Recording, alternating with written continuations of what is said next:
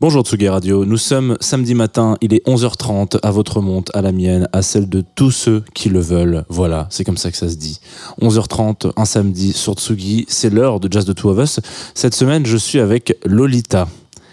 C'est qui encore que celle-là?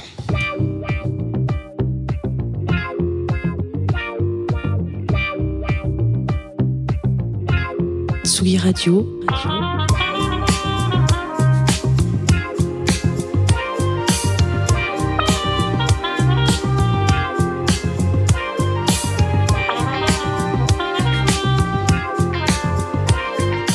écoutez Jazz, The Two of Us, avec Jean Fromageau. Salut Tsugi Radio. Bonjour Lolita Mang, comment, Comment vas-tu va? Bah écoute, ça va très bien, contente. Après des années, des mois de harcèlement. C'est vrai que on peut dire que tu es peut-être la seule invitée. Alors pour te présenter rapidement, tu es comme une, personnalité, une voix de cette, cette antenne avec qui on anime tous les deux euh, une émission qui s'appelle Club Croissant. J'étais vraiment en train de chercher. Qu'est-ce qu'on anime déjà? Club Croissant, effectivement. Euh, et donc euh, c'est vrai que comme on travaille beaucoup ensemble, souvent dans mes plannings pour d'inviter de jazz, de savoir qui est-ce que je voulais inviter machin, il y avait souvent genre Lolita Mang et je me disais. Suis pas sûr d'avoir rajouté son nom. Voilà, donc c'est une inception qui a finalement fonctionné, mais qui a pris du temps. Mais de toute manière, tu. C'est un peu l'histoire de ma vie, tu sais, je fais du forcing jusqu'à ce que ça marche. Fake it till you make it, comme on Non, dit. oui, mais Et puis on arrive dans Jazz de of Us sans être expert de jazz. Mais c'est bien pour ça que cette émission existe. Ça S'il y avait que des experts et des expertes, ça serait, ça serait, ça serait chiant. Donc euh, il faut qu'il des serait redondant, c'est Ça serait redondant et on aurait, on tournerait un peu en rond. Ce qui n'est pas du tout l'idée de ce podcast et de cette, de cette émission, c'est de donner un point de vue différent sur qu'est-ce qu'on se fait, comment est-ce qu'on l'écoute, comment est-ce qu'on le découvre, peut-être à travers d'autres médiums, peut-être le cinéma, je sais pas. Waouh, ça c'est des belles transitions toutes faites. Tu es vraiment un homme de radio. En effet, donc pour me présenter, je ne suis ni une experte de jazz, ni une experte de cinéma. En réalité, euh, que vous dire de plus Euh, Je suis journaliste en fait, et c'est bien l'art des journalistes de parler de choses qu'ils ne maîtrisent pas tout à fait. Et c'est ce que je vais faire aujourd'hui en vous parlant de jazz et de cinéma, parce que je suis quand même amatrice de cinéma. Et j'avais envie voilà, de mêler les deux. Je crois que c'est quelque chose qui n'a pas encore été fait dans Jazz the Two of Us. Et en fait, quand je me suis lancée dans cette, euh, dans cette aventure, j'ai réalisé mon erreur. Parce qu'en fait, euh, jazz et cinéma, c'est vraiment trop un gros morceau. Ouais, c'est très long. Mais c'est- une bonne chose parce que ça veut dire que je vais revenir dans cette émission. Alors, sache que ça, par contre, ça n'existe jamais. Les gens ne reviennent en, en- en moyenne pas. Il y a la liste est longue de ceux qui veulent revenir. Ouais. mm. C'est ça. Euh, donc voilà, moi je vous présente un bout de ce qu'est le jazz au cinéma. J'essaie de faire une sorte d'introduction, de voilà, de, débroussailler le gros morceau. Donc par exemple, j'ai pris la décision de ne pas parler de documentaire euh, dans cette émission. Et gros, gros, gros disclaimer, euh, je pense que je ne cite aucun nom de femme. Voilà, donc ça me rend très triste, mais l'histoire est comme ça. Et en même temps, je pense que ça ferait un bon sujet pour euh, chercher la femme, l'émission de Flore Benguigui, peut-être chercher les, musiciennes de jazz, ça peut être un bon angle pour, euh, pour, voilà, pour remplacer euh, voilà, l'histoire lacunaire que, que j'essaie de former dans cette émission. Donc pour commencer, euh, le jazz, pour reprendre la formule de J- Gilles pardon, qui est l'auteur de plusieurs ouvrages dont le bien nommé Jazz et Cinéma et la musique de film, le jazz c'est un fantôme qui traverse le cinéma, c'est un fantôme changeant, c'est un fantôme protéiforme. Il évolue avec le cinéma, il faut savoir que jazz et cinéma c'est deux arts qui sont nés au XXe siècle, donc qui sont nés en même temps aux États-Unis, dans les années à peu près euh, 1920-1930, dans- notamment dans le quartier de Harlem, à New York, pour le jazz, au moment où euh, les Afro-Américains prennent conscience de leur identité collective. Et c'est là qu'on a l'apparition du mouvement, par exemple Harlem Renaissance ou New Negro. Et il y a un espèce d'élan de renouveau de la culture euh, afro-américaine à ce moment-là. Mais avec la naissance du cinéma parlant et la disparition donc du cinéma muet, euh, en fait les personnes noires elles disparaissent de la scène et leur musique elle est récupérée par les blancs. On découvre alors par exemple en 1927 le chanteur de jazz, c'est un des premiers films sonores de l'histoire réalisé par Alan Crossland dont le héros est un acteur blanc grimé peint au cirage, Euh, son visage est noir donc euh, ce qui est aujourd'hui ce qu'on appelle un, un blackface typiquement. C'est pas un film sur le jazz même si l'acteur Al Jensen il entonne des petites chansons jazzy avec un petit truc, un, un un côté un peu swing. Euh, on y entend du Irving Berlin, mais le, le jazz, il n'est pas foncièrement présent. Je vous propose qu'on écoute un, un premier morceau pour que vous captez un peu la, la vibe. I'd like to kind of finish with Mammy, if you don't mind. Uh, and can I, can I just, oh, I'll wait for the station identification. You All go right. ahead.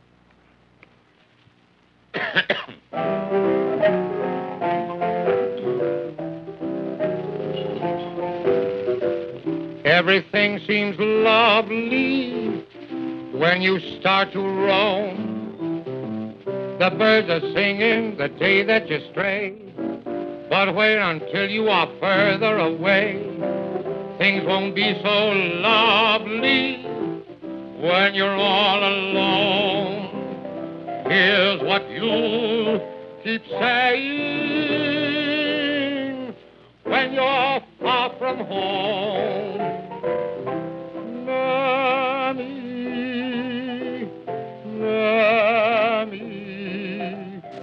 Sun shines east, the sun shines west. I know where the sun shines best. Mammy, my little mammy, my heartstrings are tangled around Alabama. I'm a coming, sorry that I made you wait.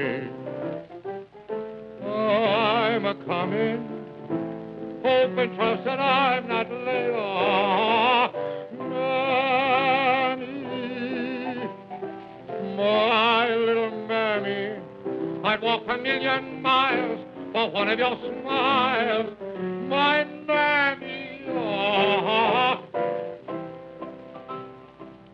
mammy, my little mammy. The sun shines east, I know where the sun shines best. It's on my mammy I'm talking about. Nobody else's. My mammy. My heartstrings are tangled around Alabama. Mammy, mammy, I'm coming. Oh, I hope, I hope I didn't make you wait. Mammy, mammy, I'm coming. Oh, God, I hope I'm not late.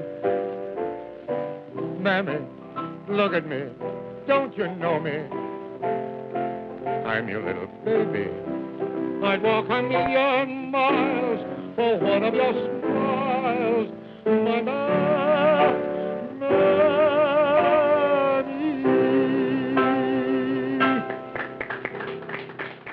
Donc voilà, le jazz s'installe lentement, sûrement sur les pellicules, mais sans euh, les musiciens noirs qui sont mis à l'écart de la, de la scène. C'est encore le cas dans un film qui s'appelle Hollywood Hotel en 1938 où l'orchestre de Benny Goodman défile en pleine rue, tandis que ces musiciens noirs sont maintenus hors champ.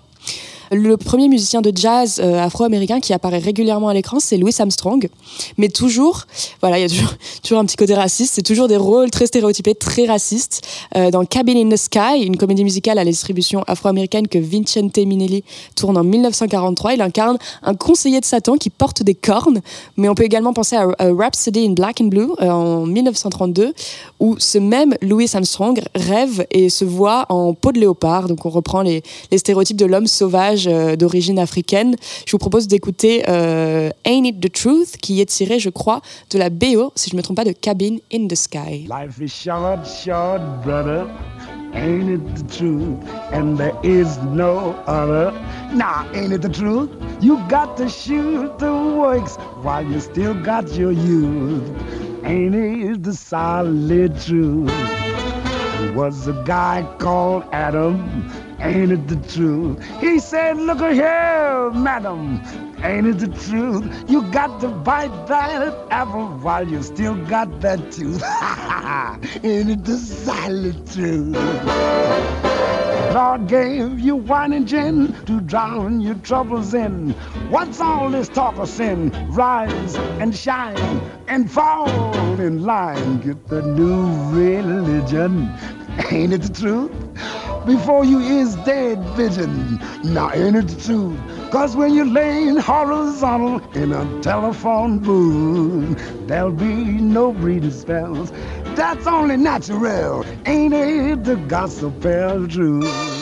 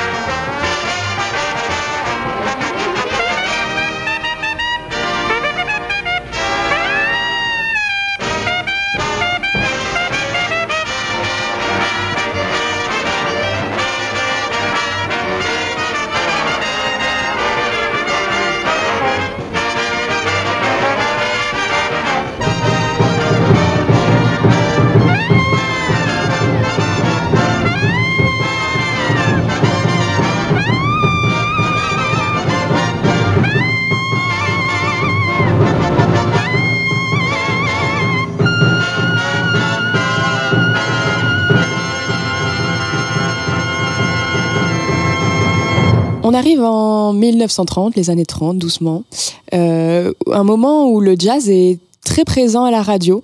Et la radio, ben, typiquement, c'est un média où on ne voit pas la couleur de peau des musiciens. Donc le, le jazz s'impose dans les oreilles euh, comme euh, la musique américaine, là où le cinéma ne veut toujours pas montrer des personnes noires euh, à la scène, donc hors champ, comme je le disais avant ce morceau.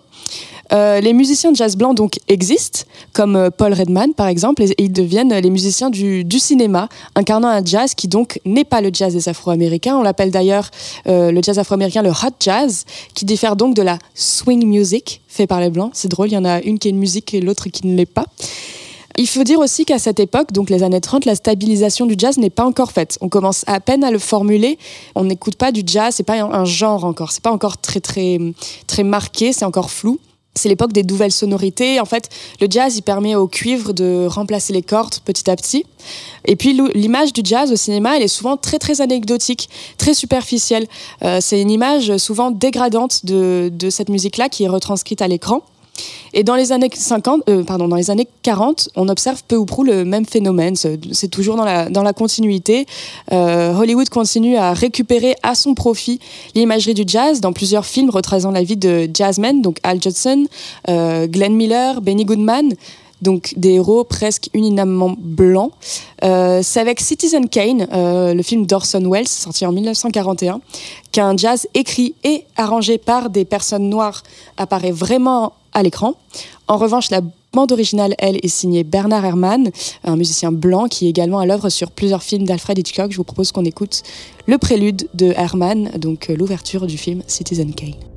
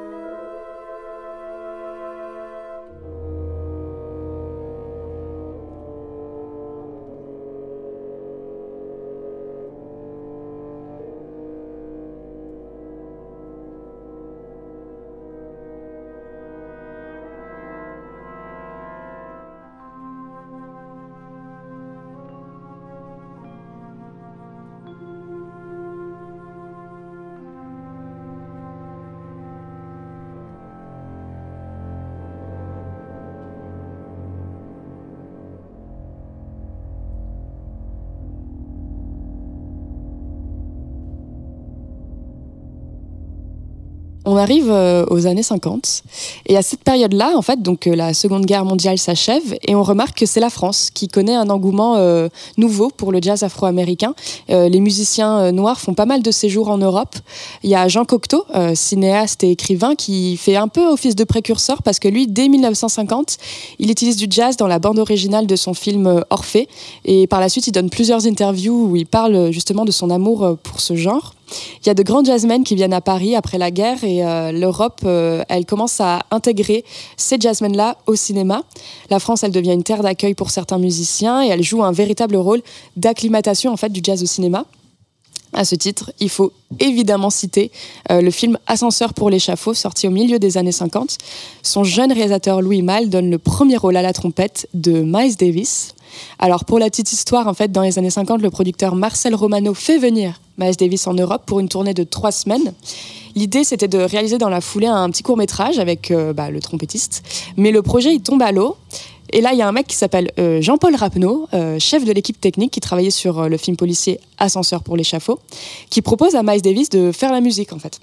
Donc ils prennent rendez-vous le 5 décembre 1957 dans un studio parisien où Davis et ses musiciens qui revenaient de tourner, donc euh, ils improvisent toute la nuit. Ils font tout en toute une nuit et ben on n'a qu'à écouter le générique de Ascenseur pour l'échafaud.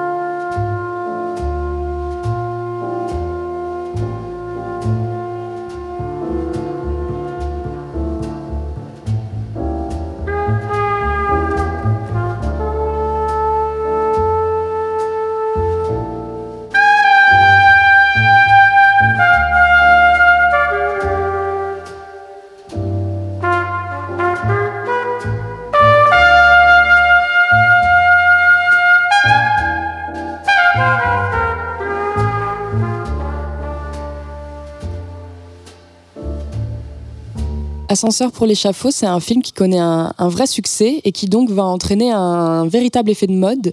Euh, peu de temps après, on voit un certain nombre de cinéastes français toujours ajouter du jazz dans leurs films, mais c'est toujours une image un peu datée et fantasmée du jazz. Euh, on peut penser au Tricheur de Marcel Carnet qui sort en 58 ou aux Liaisons dangereuses euh, en 59 de Roger Vadim avec les musiques notamment de Duke Jordan. Mais on va revenir de l'autre côté de l'Atlantique, aux États-Unis, toujours dans les années 50, où les compositeurs commencent enfin à intégrer des sonorités jazz, euh, comme dans Un tramway nommé Désir, par exemple. Mais c'est surtout avec Autopsie d'un meurtre du cinéaste Otto Preminger que les liens entre jazz et cinéma se nouent une bonne fois pour toutes aux États-Unis. Alors d'abord, il faut dire qu'Otto Preminger, c'est un grand amateur de jazz et on en retrouve dans plein de ses films comme Carmen Jones ou L'homme au bras d'or. Dans Autopsie d'un meurtre, l'intensité dramatique, elle est vraiment soutenue par l'orchestre de Duke Ellington, à qui le réalisateur demande donc de composer la musique. À cette époque, Ellington, il a déjà une très très grosse carrière derrière lui, et pour ce drame judiciaire, il incarne un jazz un peu classique euh, de la grande époque des big bands, comme on les appelle. En outre, Duke Ellington apparaît lui-même euh, dans le film, aux côtés de James Stewart, l'acteur principal, comme pour appuyer, une bonne fois pour toutes, l'entrée du jazz dans la grande famille du cinéma.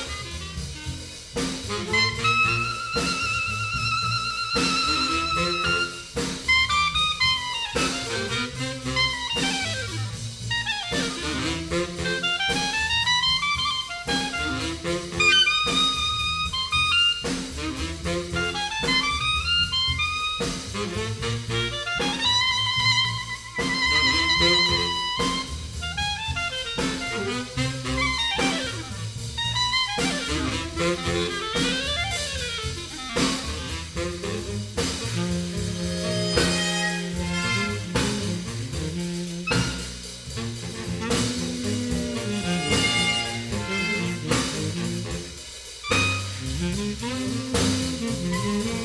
you.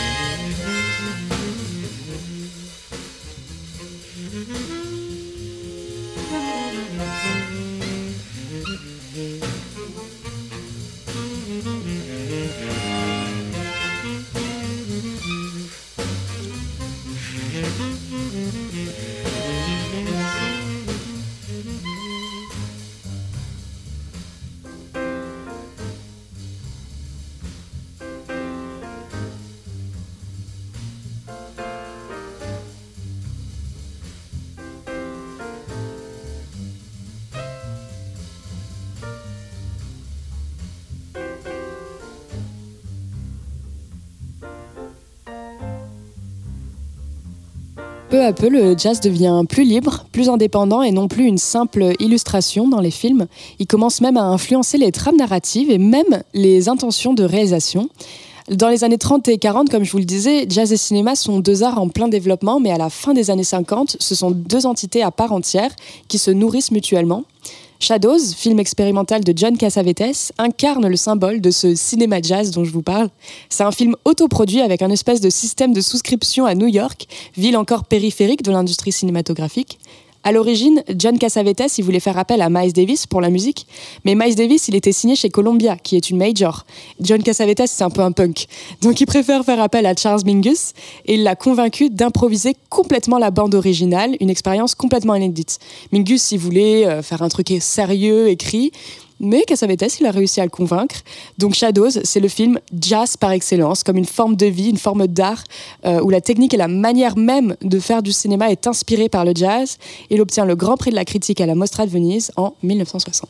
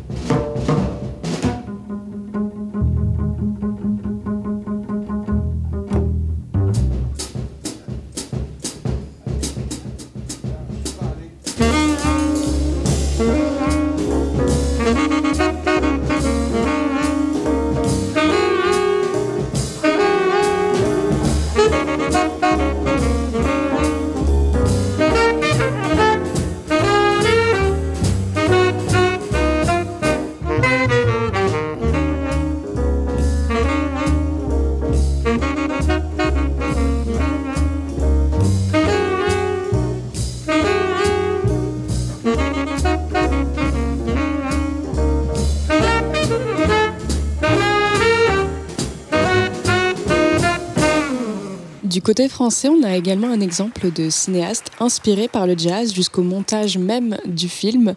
C'est Jean-Luc Godard avec À bout de souffle, son tout premier long métrage. Contrairement à Louis Malle, euh, Godard ne fait pas appel à des musiciens américains, mais au pianiste Martial Solal, suggéré par Jean-Pierre Melville. C'est l'aube des années 60 et c'est aussi le moment du jazz euh, au cinéma qui est le plus vif et le plus important. C'est la rencontre entre des esthétiques académiques et des nouvelles méthodes de montrer où le jazz devient un modèle esthétique pour certains cinéastes. Godard, par exemple, il n'a aucun lien majeur avec le jazz, mais c'est un amateur qui s'y intéresse euh, ponctuellement. Et puis, ben, on va écouter New York Herald Tribute de Marcel Solal.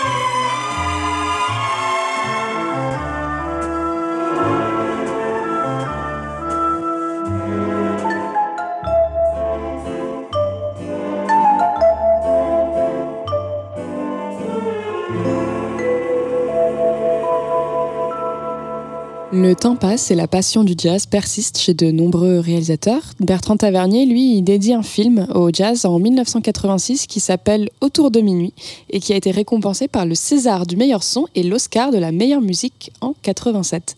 Le long métrage évoque de façon romancée la vie du saxophoniste Dexter Gordon et du pianiste Bud Powell. À l'occasion de la sortie du film en 86, justement, euh, le cinéaste y racontait l'histoire du musicien de jazz et il évoquait la grande période du jazz de l'après-guerre dont on a déjà parlé. Il y a une expérience similaire avec le film Bird de Clint Eastwood qui, en 88, cette fois-ci, retrace la vie du jazzman Charlie Parker. Donc on observe en fait qu'il y en a de plus en plus de biopics en fait consacrés aux musiciens de jazz et non plus que euh, des musiciens de jazz blancs. Et je vous propose qu'on s'écoute Parker's Mood, qui est donc dans la bande originale de Bird.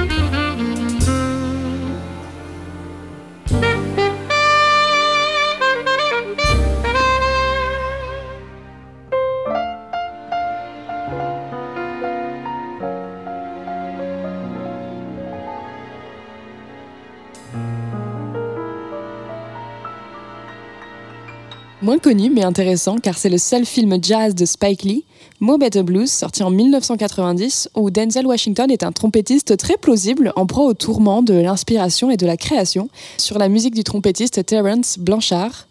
Film également intéressant car réalisé par la seule personne noire de notre sélection. Et on va s'écouter un bout de la bande originale.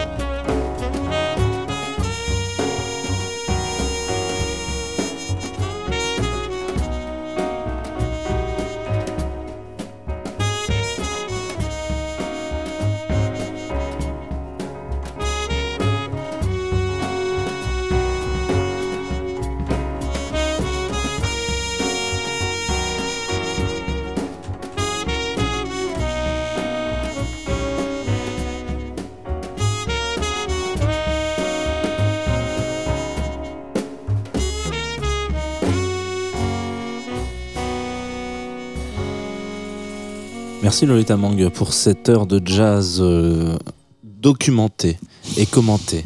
Jazz et cinéma. C'est bien parce que ça fait longtemps euh, qu'on n'a pas eu euh, de, thématique déjà dans cette émission. Il faut savoir qu'au tout début, dans les saisons 1 euh, et saison 1 d'ailleurs, il y, a eu- beaucoup de, thématiques. Le jazz vocal avec Flore, le jazz japonais, effectivement, comme tu l'as dit. Antoine Dabrowski a fait les chanteuses de jazz, le jazz piano de Lochika, bref. Donc je suis très content que tu aies fait jazz et cinéma, qui était un mais sujet. comme euh, je le rappelle, euh, voilà, on aurait pu parler de documentaire, on aurait pu parler de voilà, Spike Lee était le seul réalisateur noir de la sélection. Mhm. On aurait pu parler des réalisateurs noirs qui euh, rendent, rendent hommage au, au jazz. On aurait pu parler des femmes. Je suis sûre qu'il y a des réalisatrices et des compositrices de films qui ont fait du jazz. Voilà, le, le sujet est à peine effleuré du bout du doigt, encore. Bon, bah très bien, on fera un- une co-antenne avec, avec Chercher la femme pour jazz cinéma. L'idée est lancée. Bah ouais, grave, je, on- je, bah, je vais lui proposer, tiens. On va, te mettre, on va faire une boucle tous les trois, on verra. J'adore cette phrase, on va faire une boucle pour boucler la boucle, tu finiras aussi cette émission avec quelque chose, euh, un choix. Est-ce que tu veux qu'on parle de tes actus Parce que je sais pas quand c'est, un- parce que c'est le moment où normalement on parle d'actu des invités. Donc je sais pas exactement quand sera diffusée cette émission. J'ai pas encore euh, calé ton nom dans l'agenda. Donc euh, peut-être que dans tous les cas, tu as eu une émission en direct avec du public. J'espère que ça s'est bien passé. Tout à fait. J'ai toujours Club Croissant tous les vendredis à 10h sur Tsugi Radio si tout va bien d'ici là. Avec euh, normalement de superbes invités, de superbes, de superbes pardon, de live. Euh, voilà, sinon j'écris, euh, j'anime. Euh, c'est voilà, c'est ma vie. Et je joue des fois en DJ set. Ah oui, c'est vrai. Donc voilà, je ne sais pas où la vie me mènera à la sortie de cet épisode, mais peut-être qu'on se croisera en DJ Ouais, on set, sera- dans les journaux. Peut-être qu'on sera à Montréal au moment où ça sortira. Bref, on s'en fout. Euh, avec quoi on s- est-ce qu'on termine cette, euh, cette émission, Lolita Mang? Eh bien écoute, peu importe quand l'épisode sortira, mais euh, moi je viens d'aller voir Babylone au cinéma du cinéaste Damien Chazelle, qui est en fait le film qui m'a donné l'idée de faire cette émission. Damien Chazelle, c'est un peu l'héritier de tous ces cinéastes dont je parlais qui filment le jazz, qui font un, un jazz cinéma, c'est-à-dire qui intègrent la musicalité à leur réalisation. D'ailleurs, à ce propos, j'aimerais donner un petit coup de pouce à un, un très bon journaliste qui est aussi un très bon ami qui s'appelle Adam Sanchez, qui travaille pour GQ, qui a fait une critique notamment sur, euh, sur Babylone où il parle de ça, il parle de la musicalité dans la réalisation de Damien Chazelle et, c'est très très beau parce que Adam Sanchez écrit très très bien. Et donc voilà, donc euh, j'avais envie de clôturer cette émission bah, avec le morceau de clôture euh, du film qui suscite autant d'amour que de haine. Si vous ne l'avez pas vu, je ne peux que vous conseiller d'y aller pour vous voilà euh, forger votre euh, votre euh, esprit critique. Si vous avez le courage de de, de, subir ou, ou d'aimer ces trois heures de film boulimique. Moi, je ne me prononcerai pas, si ce n'est pour dire que j'aime beaucoup Justin Hurwitz, qui est le compositeur de, je crois, toutes les bandes originales des films de Damien Chazelle. Et sur ce, je vous souhaite une bonne journée, un bon samedi et un bon week-end.